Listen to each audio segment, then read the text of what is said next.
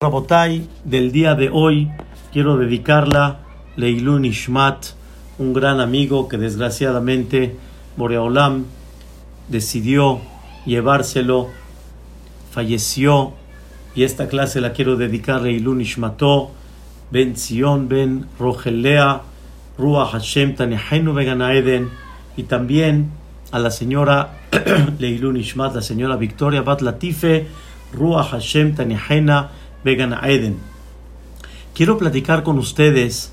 Sabemos que en la época de Shiva Sarbe Tamuz, en la época del 17 de Tamuz, que fue la semana pasada, el día jueves, que Baruch Hashem nos pudimos reunir en una clase muy bonita sobre la empatía, la verdad, hermosísimos los mensajes que se llevaron a cabo ese día.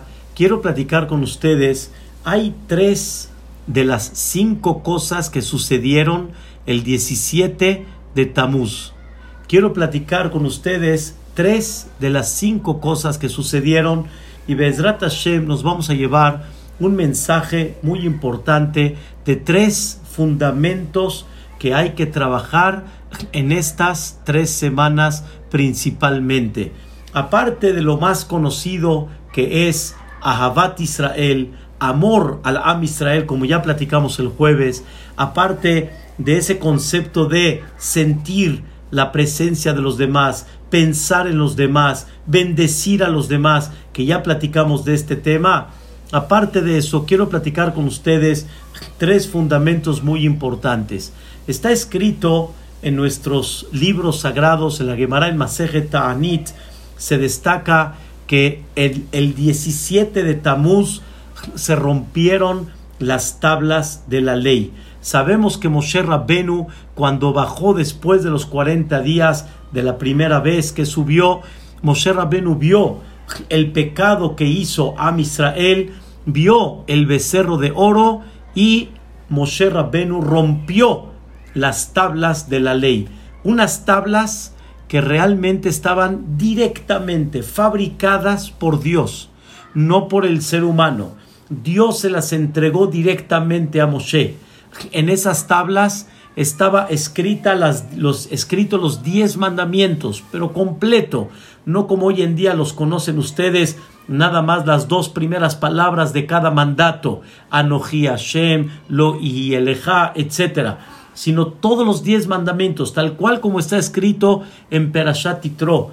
Está escrito que esas dos tablas que Dios fabricó, que Dios escribió en forma directa, como dice el Pasuk, Michtav Elohim, era el escrito de Dios. Las letras estaban paradas en forma milagrosa. No puedo ahorita explicar porque no tengo ahorita una figura, no lo figuré delante de ustedes, pero hay letras de que cuando están este, grabadas en forma eh, completa de, de, de lado a lado, no hay forma que puedan estar más que nada más en una forma milagrosa como la Mem y la Samah. Estos escritos, queridos hermanos, los diez mandamientos, como ya platicamos, que representan los diez dedos, que representan las diez amarot, o sea, los diez vayomer que Dios creó el mundo, este concepto del 10 que hemos hablado, que representa los 10 canales de bendición, los 10 mandamientos tenían una bendición muy especial.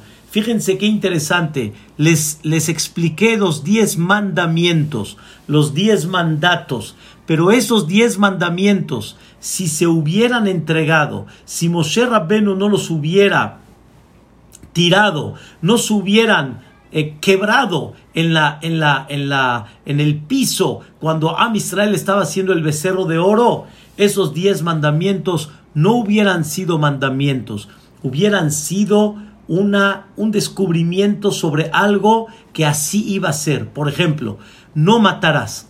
No matarás. No hubiera sido un mandato, hubiera sido una realidad. No matarás.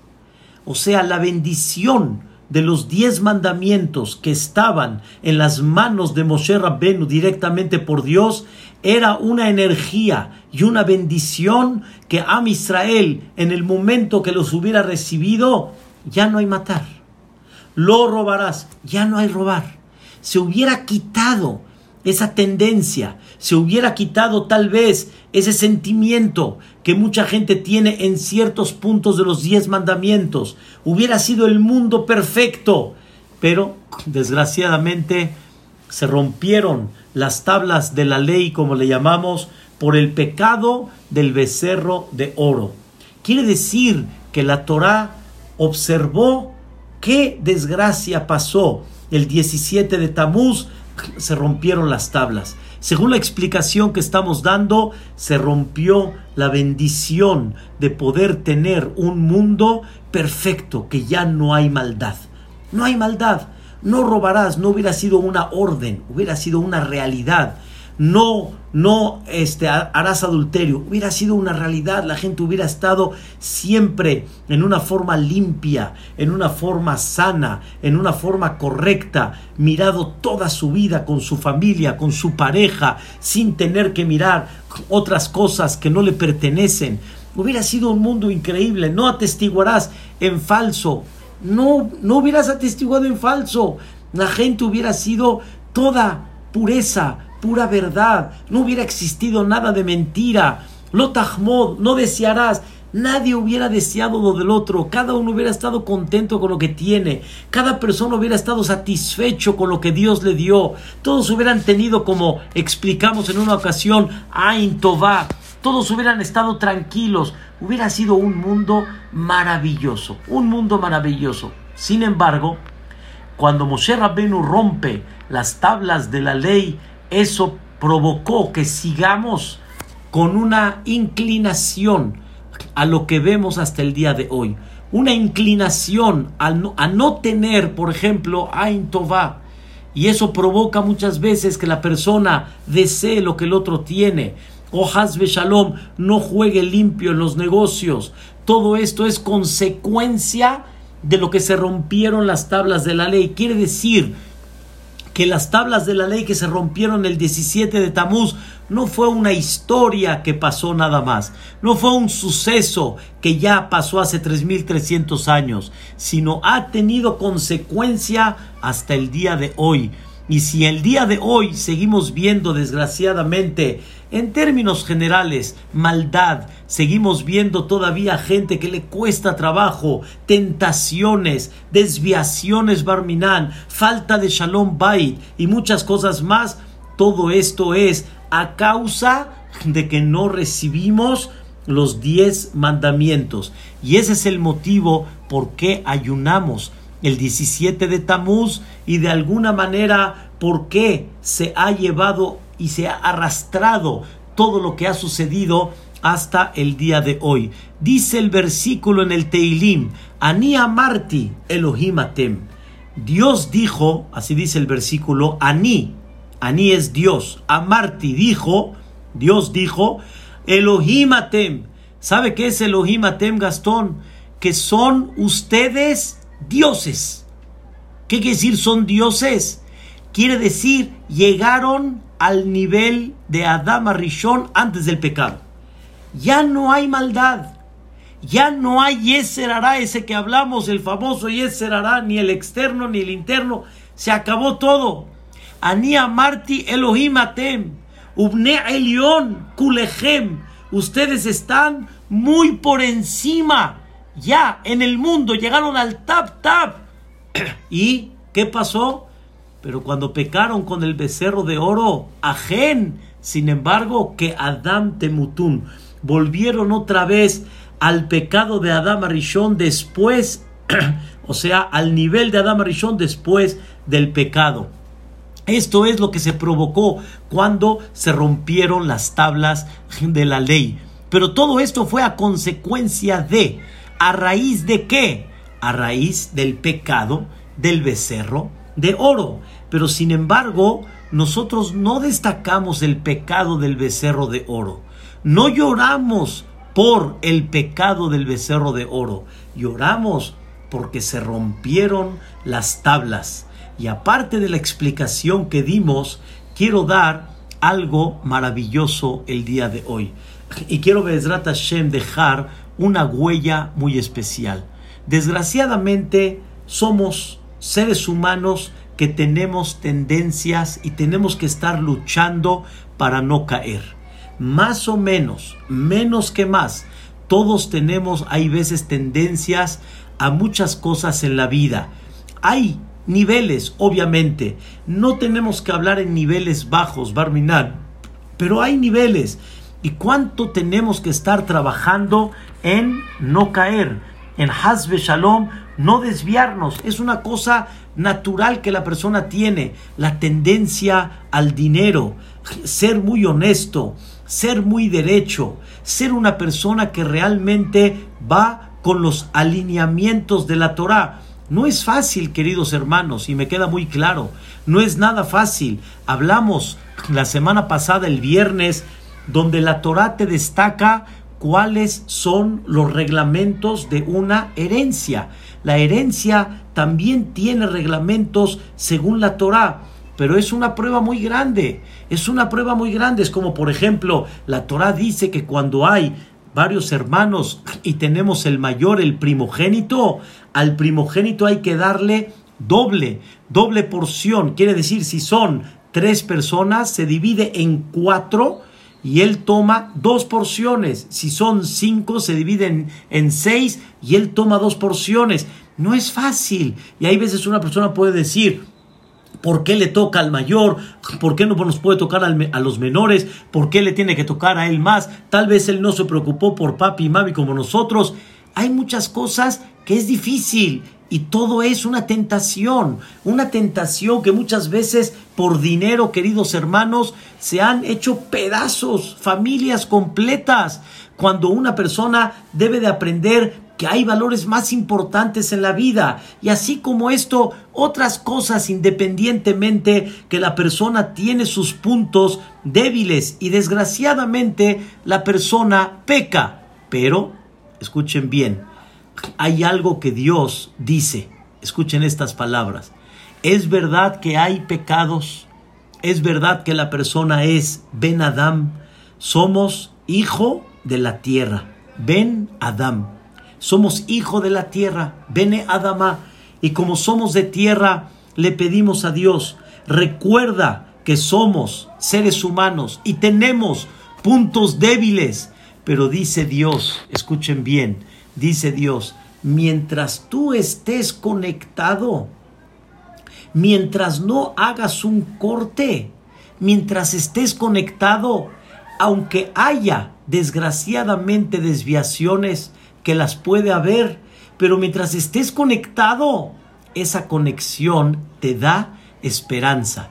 Es como decimos, mientras haya la chispa todavía, mientras todavía haya un fuego encendido, podemos seguir levantando todo lo demás. Podemos volver a levantar ese fuego grande que hay. Pero Hasbe Shalom, si haces de alguna manera un corte, entonces en ese momento Barminan se puede perder esa esperanza. Y Dios quiere que Am Israel tenga una conexión. Tenga una conexión. No es lo mismo, queridos hermanos, una persona que va al CNIS a una persona que no va al CNIS. Cuando uno va al CNIS hay una relación, hay todavía una conexión, hay de alguna forma una esperanza, porque la persona escucha lunes la lectura de la Torah, jueves la lectura, una alajá del Jajam, Shabbat Kodesh, la clase que hay, el Darush del Jajam, eso le da a la persona una conexión y esa conexión le va a dar un futuro. Pero si Hasbe Shalom cortaste esa conexión, entonces ahí es donde viene desgraciadamente el cobro, escuchen bien, del pecado. El pecado fue el becerro de oro, pero hubo algo peor que el becerro de oro. Se rompieron las tablas. Al romperse las tablas ya se pierde la conexión. Al perderse la conexión, automáticamente Hasbe Shalom, Akadosh Baruj dice, para que haya esperanza en esta persona es todavía más complicado. Por eso, qué tan importante es que la persona le dé vida y le dé conexión a su espiritualidad que de alguna forma la persona Hasbe Shalom no se aleje, que la persona no este, haga un corte que eso provoque que no tenga una esperanza.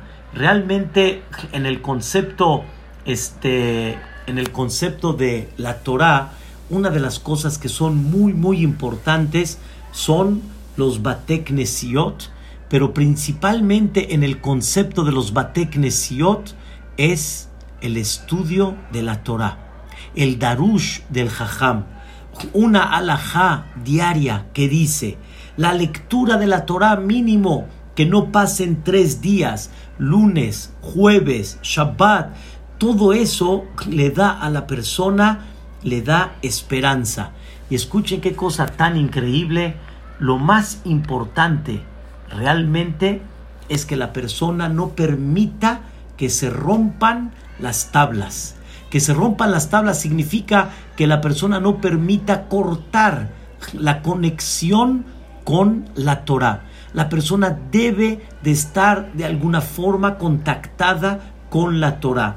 Queridos hermanos, hay algo muy, muy, muy positivo y algo muy espectacular que ha sucedido en esta pandemia. Hay algo, queridos hermanos, que por un lado muy difícil y las noticias y la gente que se ha ido y la gente Dios no lo quiera que ha pasado esta pesadilla barminan barminalo aleno Hashem Ishmor que Dios nos cuide. Me queda muy claro la parte negativa ha sido muy complicada, pero hay algo queridos hermanos, hay algo muy importante.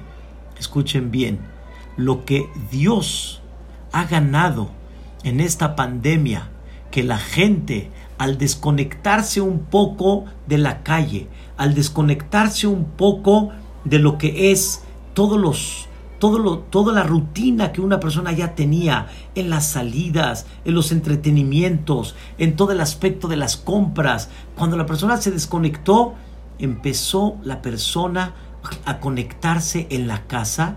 Pero ¿en qué nos empezamos a conectar? No tenemos idea cuántas clases de Torah se han impartido en el mundo entero. Este medio, queridos hermanos, el Zoom, es una cosa impactante. La persona puede estar en su casa y en una en un aparato nos podemos juntar personas y personas y personas, cada uno con su jajam, cada uno con su maestro, con su guía, la cantidad de clases que se han llevado a cabo en una forma impactante. Cada domingo en un canal, cada día en otro canal, cada, cada martes a mediodía por tal persona. Es una cosa increíble lo que la gente se ha identificado con el estudio de la Torah. Me dijo ahorita una persona aquí presente que escuchó una plática hermosa de un rap de Chile. Cuando uno está en México normalmente conoce a sus jajamim, conoce a su país, conoció otras personas, empezamos a conocer y empezamos a escuchar otra variedad. Es una cosa fantástica. Dios nos ha conectado, Dios nos ha dado oxígeno. Lo que mucha gente no llegó a hacer durante mucho tiempo, hoy en día la gente lo está haciendo y ha sido un oxígeno para todos. Aquí hay una persona presente muy querida por mí que desde que llegó al Betakenese donde oficio el día de hoy, Ora Shalom, dice, le agradezco a Dios que Baruch Hashem me invitaron y me dieron oportunidad de poder venir a escuchar clases de Torah. Le cambió la vida, le cambió la visión, tiene una conexión, tiene una vida, tiene un oxígeno diferente, tiene una sonrisa, es una, es una maravilla, pero ¿por qué? Porque la Torah es la conexión de nosotros con Dios. Quiero que sepan, queridos hermanos, no hay una cosa más bella que conectarse con Dios. Dios creó este mundo maravilloso y tú tienes provecho de lo que Él creó. Tú tienes provecho de esa montaña rusa que al final la materia prima Él la creó. Tú tienes provecho de vestidos y trajes que al final la materia prima Él la creó. Él creó muchas cosas. sea, Él creó toda la materia prima en este mundo. Él creó la inteligencia en el ser humano para poder crear todos los placeres corporales que una, corporales que una persona tiene. Imagínense tener provecho directamente con Él. Saben el deleite y el placer que sería tener provecho no de su creación, sino directo de Él, directo, directo de Boreolam. La conexión con Dios es lo, lo más maravilloso que hay. ¿Cómo nos conectamos a Dios? Dos formas. Una, por medio de la tefilá. Número dos, por medio del estudio de la Torah. Porque el estudio de la Torah, queridos hermanos, es la sabiduría divina. ¿Y qué creen? Ya platicamos la semana pasada. Am Israel tiene una parte divina.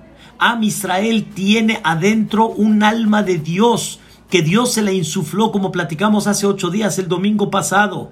Y si tú tienes un alma divina, quiere decir que tú, Dios y la Torah son una pieza. Juntarse con la Torah es juntarse con Dios. La Torah cuando se junta contigo se identifica. Juntarte con Dios y Dios se junta contigo sale una pieza maravillosa. Pero si uno deja el estudio de la Torah, si uno deja esos bateknesiot donde está ese rezo, donde publicamos a Dios, dejamos el estudio de Torah que está en esos bateknesiot, hacemos un corte. Y al hacer ese corte, queridos hermanos, las consecuencias están muy claras. Las consecuencias están muy evidentes. Lugar donde no se conectó el Am Israel con Tefilá y con Torah, desgraciadamente se fue perdiendo. Todas las comunidades en el mundo hoy en día están despertando por este estudio que estamos haciendo acá, como muchos otros grandes jajamim que lo están haciendo. Es impactante escuchar comentarios de gente de Perú, de Uruguay, de Argentina y de muchos países donde no hay la Torah que hay en México, pero empezaron a respirar, empezaron a tener oxígeno. Queridos hermanos, démosles, vamos a darle la oportunidad a mucha gente, invítelos a una clase de Torah empiecen a darles a esa persona esa conexión. Y al tener esa conexión empieza a haber oxígeno, empieza a haber vida. Este miércoles que tuvimos una boda que no pude dar la clase, la mamá de la Calá estaba llorando de alegría, de alegría, de alegría y se acercó y me dijo, quiero agradecerle porque desde el momento que empecé a escuchar clases de Torah, me empezó a dar un oxígeno que yo no conocía, un oxígeno que yo no tenía idea de qué era, y Baruch Hashem, un Shabbat antes de la boda de su hija, se comprometió a cuidar Shabbat en honor para que le vaya bien a su hija. Me hizo llorar porque me dio un sentimiento que puede lograr la persona por medio del estudio de la Torah. Es algo, Rabotai, muy importante. Por eso, no permitamos que se rompan, que se rompan las tablas. Romper las tablas significa cortar el nexo, cortar la conexión que nosotros tenemos con Akadosh Baruchu. Dice Shira Shirim. Ustedes saben que Shira Shirim es el poema entre la novia y el novio, el Hatán y la Kalá, quienes Am Israel y Akadosh Baruj En ese poema comparan al pueblo de Israel a una Yoná. Una Yoná. La Yoná es la, la paloma. Ustedes saben que la paloma siempre pone dos huevos. Uno es hembra y uno es macho. Macho y hembra. Y esos dos huevecitos, cuando nacen, los pichoncitos se hacen palomas, entre ellos se casan, se juntan, se cruzan y vuelven otra vez la futura este, generación. ¿Qué creen? Si muere uno de los huevecitos, si muere una de las parejas, ya no se cruza con otro. Quiere decir, son fiel. El concepto de la paloma representa fidelidad y representa unión única. Única. Nosotros nos comparamos con la Yoná porque estamos casados con Boreolam. Y esta unión no hay con otra cosa, es nada más con nuestro Creador. Pero, dice el Midrash, la paloma hay veces vuela y empieza a alejarse de su nido. Cuando la paloma se aleja de su nido, dice el Midrash, voltea y mira que no perdió el camino. Voltea y mira que todavía sabe por dónde está. Quiere decir, la paloma se puede alejar, alejar, pero nunca pierde su camino. Sabe a dónde regresar. Una persona se puede alejar. Todos podemos llegar a caer, pero nunca Hazbe Shalom perder nuestra raíz, no perder nuestra conexión. Y la conexión son los Batek la conexión son, es el estudio de nuestra sagrada Torah. Y cuando no perdemos esa conexión, tenemos la esperanza de volver a regresar. Tenemos el camino a dónde vamos a regresar otra vez, como ese Am Israel que Dios nos escogió en el momento de Har Sinai. Número dos, ¿qué sucedió cuando vino este día 17 de Tamuz? Está escrito en, en los libros de historia y lo trae el Talmud también en Maseret Ta'anit, que en este día, el 17 de Tamuz, se dejó de traer el Corbán a Tamid. Se dejó de traer el sacrificio constante y diario. Había en la época del Bet Amikdash un sacrificio que se hacía todos los días. Uno en la mañana, uno en la tarde. Uno en la mañana, uno en la tarde. En la Torah dice así, Taaseba Boker. Un borrego lo vas a hacer en la mañana. Etakebes Asheni. El otro borrego, Taase Bena Arbaim. Lo vas a hacer en la tarde, a mediodía. Dos borreguitos diarios. Y esto se hacía Rosh Hashanah, Kippur, Pesach, Shavuot, Shabbat, todos los días del año. Como decimos, 365 días al año se hacía este corbán no paraba y no fallaba. En otras palabras, hay dos mensajes acá muy importantes, queridos hermanos. ¿Qué representa que se anuló el corbán atamid? ¿Qué representa y qué es el punto que tenemos hasta el día de hoy? Tenemos, digamos, este problema. Escuchen bien hay dos conceptos muy importantes. Primero les voy a decir, en, la, en, la, en el Midrash está escrito que le preguntaron a varios jajamim, para ti, ¿cuál es el versículo de toda la Torah que es como que el eje central y la guía de toda tu vida? Por ejemplo, Rabbi Akiva dijo, Beahavta le reaja camoja amarás a tu prójimo como a ti mismo. Zeu gadol Torah. Eso es la regla general de la Torah. Eso es, este, aquí va. Hubieron otras opiniones. Una de las opiniones que trae el Talmud, escuchen bien, no el Talmud del Midrash, dice Rabbi Osi. Rabbi Osi dijo, el pasú que tiene que ser para ti eje central, etakebe sehad ta'aseba boker. Un borrego en la mañana, un borrego en la tarde. ¿Por qué? ¿Por qué Menajem es, el, es el, el, versículo eje central? Un borrego en la mañana, un borrego en la tarde. ¿Qué representa? La respuesta es dos puntos muy importantes en la vida. Número uno, que ese es el eje central. Tamid significa constancia. todo el tiempo. No para la persona. Todo el tiempo está constantemente subiendo en la vida. Queridos hermanos, no hay una cosa más valiosa que el tiempo. No hay. Con el dinero uno no va a adquirir tiempo.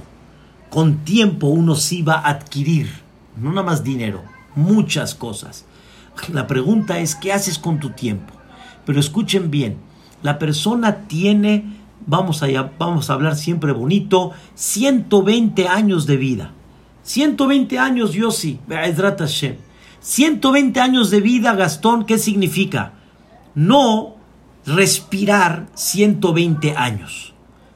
Hay algo más profundo que eso.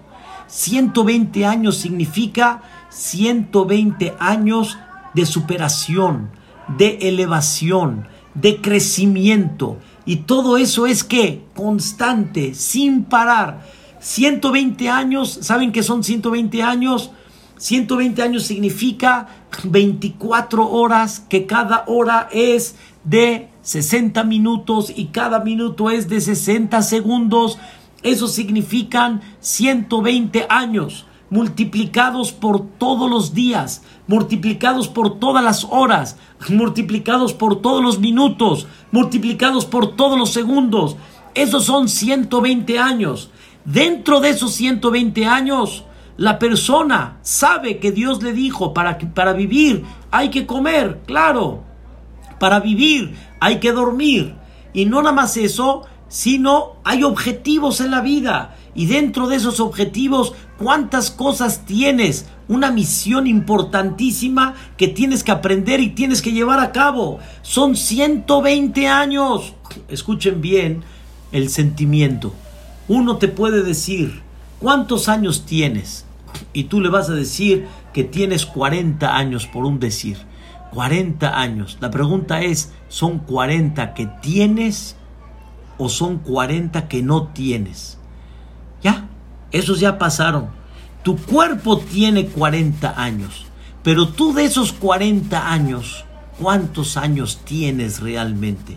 ¿Cuántos años se consideran que están en tus manos?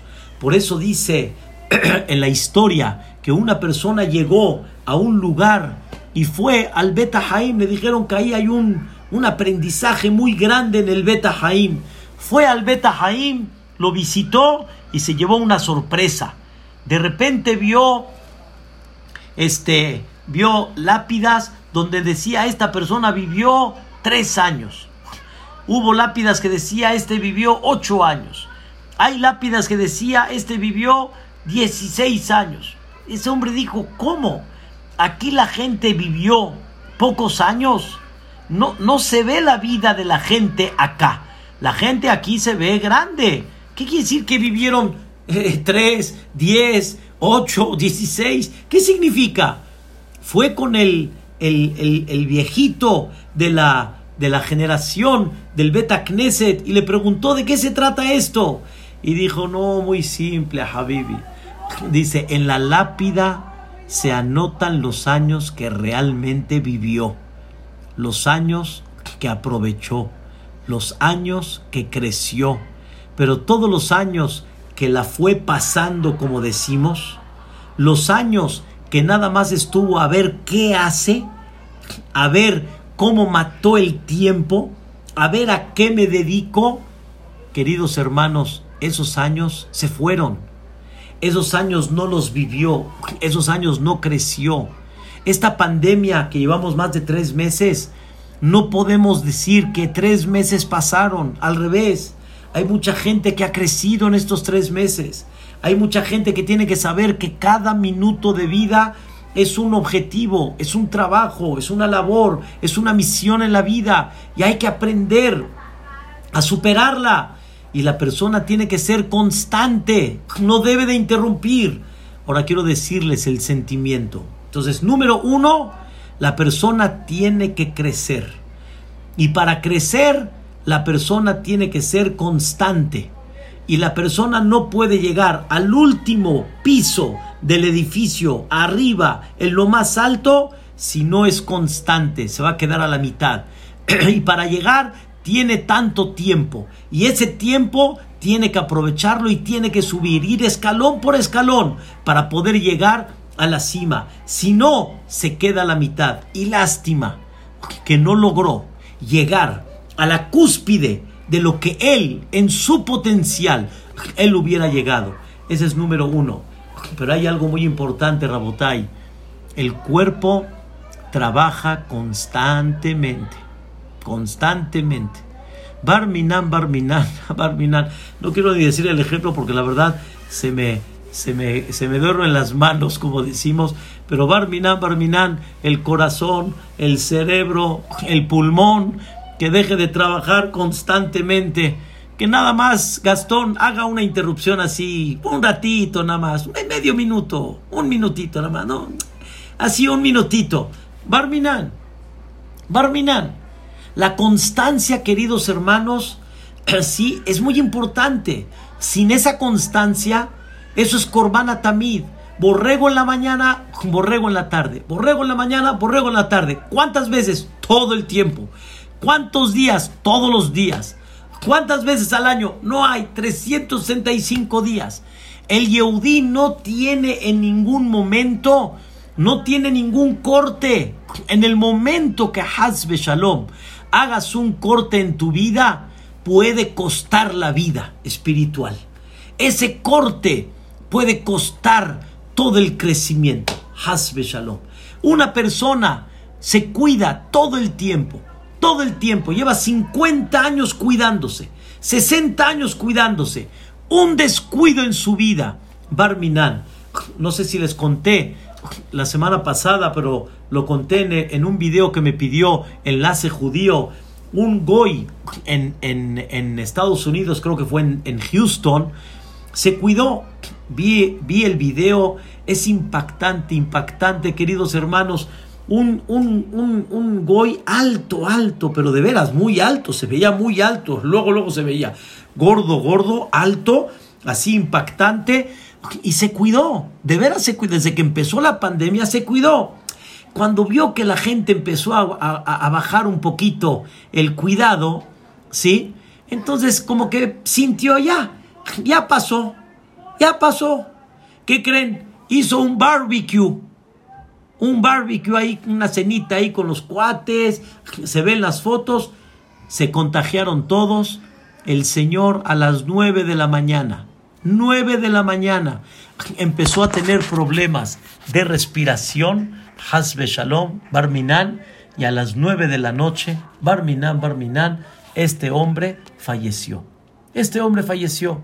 Tengo hasta por escrito lo que él dejó, porque me dejó impactado y dijo, debido a mi torpe conducta, puse en peligro, lo estoy leyendo, lo escribió en, en Facebook, Puse en peligro la salud de mi madre, de sus hermanas, de su familia.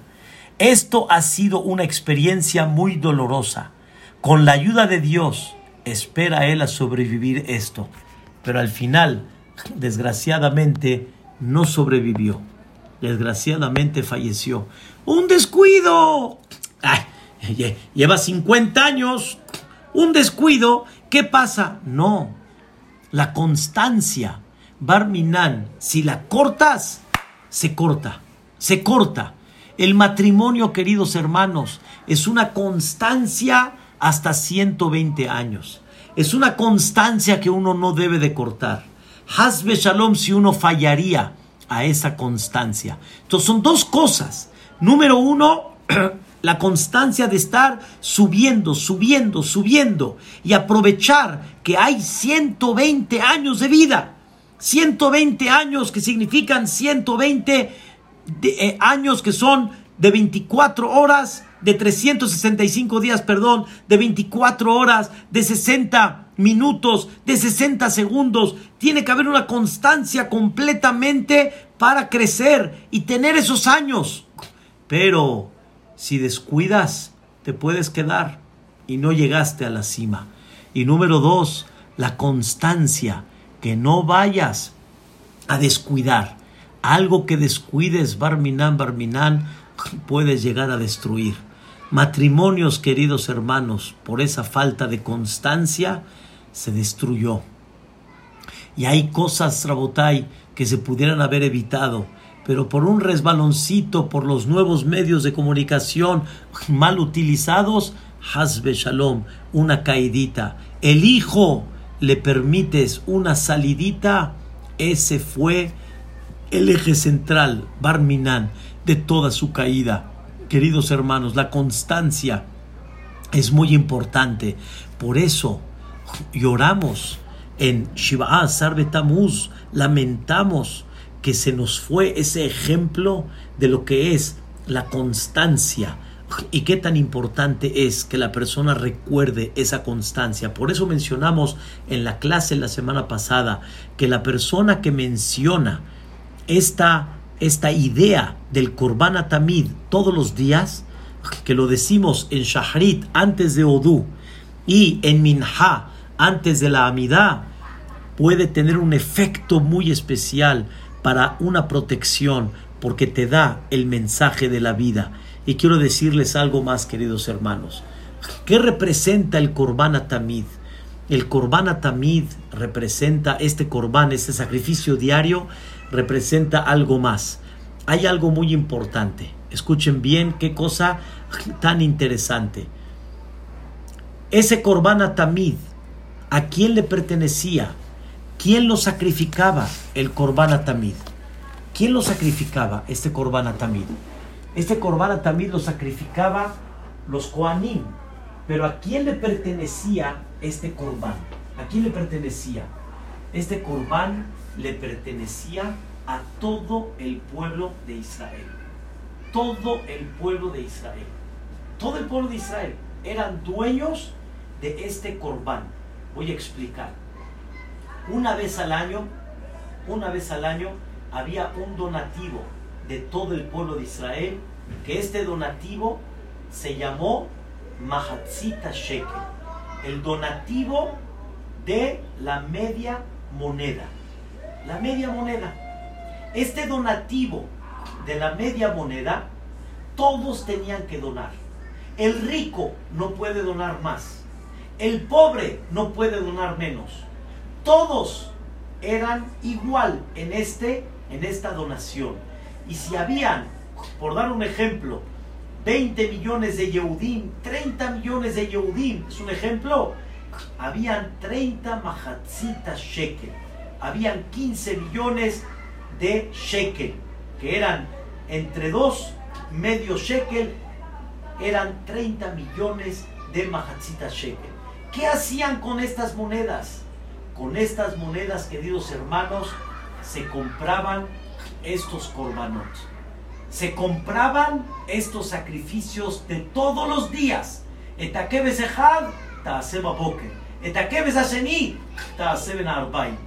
¿Qué representa, queridos hermanos, el korban atamid?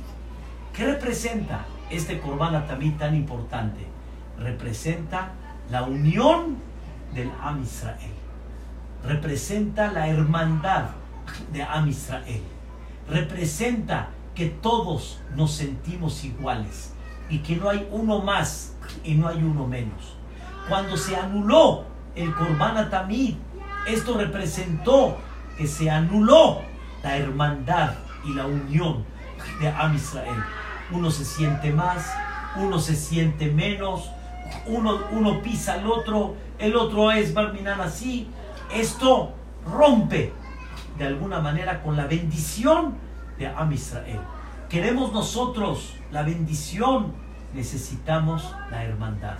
Esa unión de todo Am Israel era el único corbán principalmente que se hacía con ese dinero que de quién era? De todos. No hay el pobre no pudo. No hay que el rico tiene más y entonces él lo donó.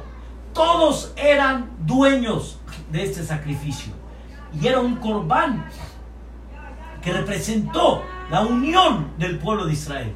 Pero Hazbe Shalom, cuando se destruyó y cuando se dejó de traer este corbán, entonces se destruyó esta unión de Am Israel. Eso es el Korban Atamid. ¿Qué llevamos hasta ahorita, la y estudiado entonces?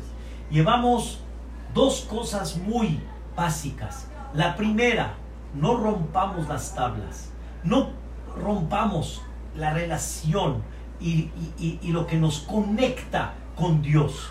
No hay una cosa que nos conecte con Dios como la Torah, como el estudio de Torah. Los Bateknesiot nos ayudan a conectarnos con Dios por medio del rezo y por medio del estudio de la Torah. Número dos, tenemos que tener constancia, tenemos que tener elevación todo el tiempo, tenemos que tener una constancia de no dejar de hacer y no dejar de cuidar nuestros valores todo el tiempo, porque en una de esas te descuidas, rompes todo. La constancia en 120 años completos y la constancia en todos los días, así como respiras todos los días y el corazón late todos los días y la mente trabaja todos los días, todos los días tienes que estar de la misma forma, porque si dejas, en una de esas te desconectas y Barminan puedes llegar a caer. Y por tercero, Rabotai, en este día se rompieron las murallas de Jerusalén y entraron a Jerusalén. Así está escrito que el 17 de Tamuz se rompieron las murallas, entraron los enemigos y empezaron a hacer Barminan una masacre tremenda. Mataron tanta gente hasta que llegaron al Bet y desgraciadamente quemaron el Bet tres semanas después que rompieron la muralla, o sea, lo que es el portón de la muralla. Quiero que sepan, esta muralla fue sitiada tres años antes y tres años duró el sitio y no podían romper esa muralla, esa, esa, esa puerta, ese portón, no lo podían romper. Am Israel adentro estaba fuerte Am Israel estaba protegido. Llegó un momento que rompieron ese portón.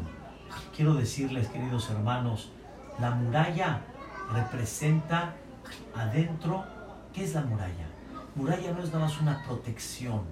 Muralla también es una forma como concentrar a todos en un mismo lugar, en una misma zona, con una misma filosofía, con una misma idea así como hay territorios en el mundo y cuando tú pasas de un territorio a otro, estás entrando en otra filosofía, en otra idea, en otra forma como vivir. Eso es lo que representa la muralla.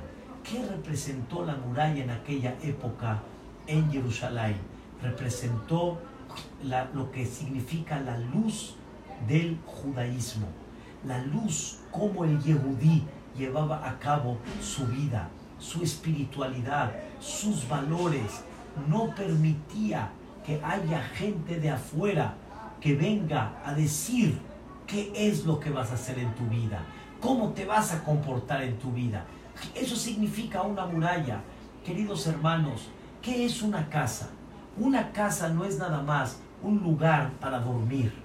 Y no nada más es un lugar este, particular. Es un lugar de alguna forma donde la persona ahí forma sus valores, forma su casa, tiene a sus hijos, se forma con su esposa, da una formación con sus hijos, transmite sus valores, es su casa.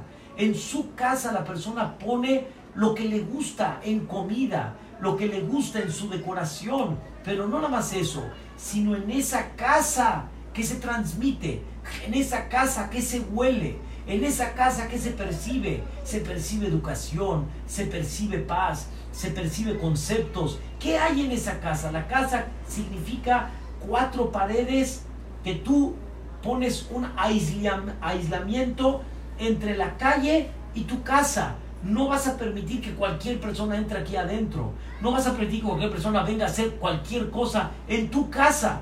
Eso significa una casa, eso significa una muralla. ¿Qué creen que pasó? el 17 de Tamuz. Se abrieron las murallas. Queridos hermanos, desde ahí hasta el día de hoy se han abierto murallas en nuestras casas y hemos permitido que muchas cosas de afuera influyan adentro.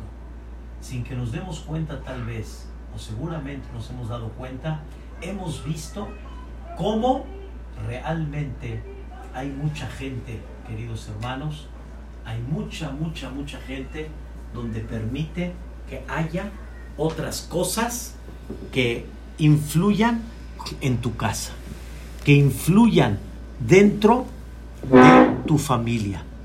Queridos hermanos, hay muchos aparatos donde con ellos tú permites que entren a tu casa. Y al entrar a tu casa, no nomás permitiste entretenerte un rato. No nomás permitiste estar informado qué está pasando en la calle. Permitiste otras cosas más que hay que tener mucho cuidado. Hay que tener mucha precaución. Uno de los, una de las cosas que debemos de reforzar en estas tres semanas principalmente y para toda la vida es no vamos a permitir que lo de afuera influya hacia lo de adentro. ¿Qué tan importante es que tengamos nuestros valores, que tengamos nuestras murallas? Tú no debes permitir de que tu forma de pensar, tus deseos, tus ambiciones, lo que tú anhelas en la vida, es lo que la gente por fuera te va a enseñar, lo que otros aparatos te van a dar ese sentimiento. Hay que tener mucho cuidado de esto, queridos hermanos, y guardar y cuidar nuestras murallas. Nuestras murallas. Una de las cosas, dice la Gemara, que Boreolam, desde que destruyó el Betamigdash hasta el día de hoy, una de las cosas que silenciosamente nos dice, cuiden sus valores y no permitan que las cosas de afuera penetren hacia adentro y provoquen Hasbe Shalom esta caída. Dios no lo quiera. No permitamos, Rabotai, que lo de afuera influya en lo de adentro. Y créanmelo, yo crecí, como muchos de los que estamos acá, yo crecí con televisión, yo crecí con tele, no velas, yo crecí con el cine. Muchas cosas en mi vida hubieran sido diferentes sin eso. Muchas cosas en mi vida hubieran sido diferentes sin que hubiera yo tenido alguna, algún mensaje por afuera. Y esto, queridos hermanos, hay que tener mucho cuidado y mucha precaución. Que Hasbe Shalom, nuestra vida, nuestra alegría, nuestros valores no cambien por la parte de afuera. Y esto es lo que nos va a dar veraja. Les aseguro, queridos hermanos, como está escrito en los libros sagrados, si vamos a cuidar estas tres cosas tan importantes, no perder la conexión, seguir con la Torah, seguir Vedrat Hashem en un futuro en los Bateknesiot, nuestros rezos, tener esa constancia, tener la superación y, por, y cuidar nuestros valores, cuidar nuestra muralla, entonces vamos a despertar mucha misericordia. Boreolam nos va a proteger. Y Bezrat Hashem, vamos a ver Besorot Tobot, Yeshua Benahamot, Mearbakan Fotaares, que así sea pronto con el Mashiach Tzidkenu, primera be amenu, amén, be amén.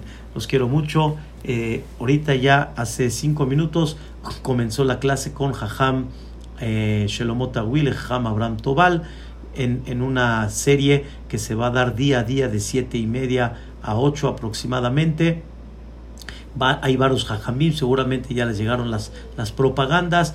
Yo voy a hablar hoy en, en otro Zoom este, de 8 y 20 a 20 para las 9. Otro mensaje, primeramente Dios, pero Vedrat Hashem, como dicen, no se, no se desconecten, sigan conectados y aprovechen esta gran oportunidad. Que tengan un inicio bonito de semana con mucha alegría. Amén. Kenya y.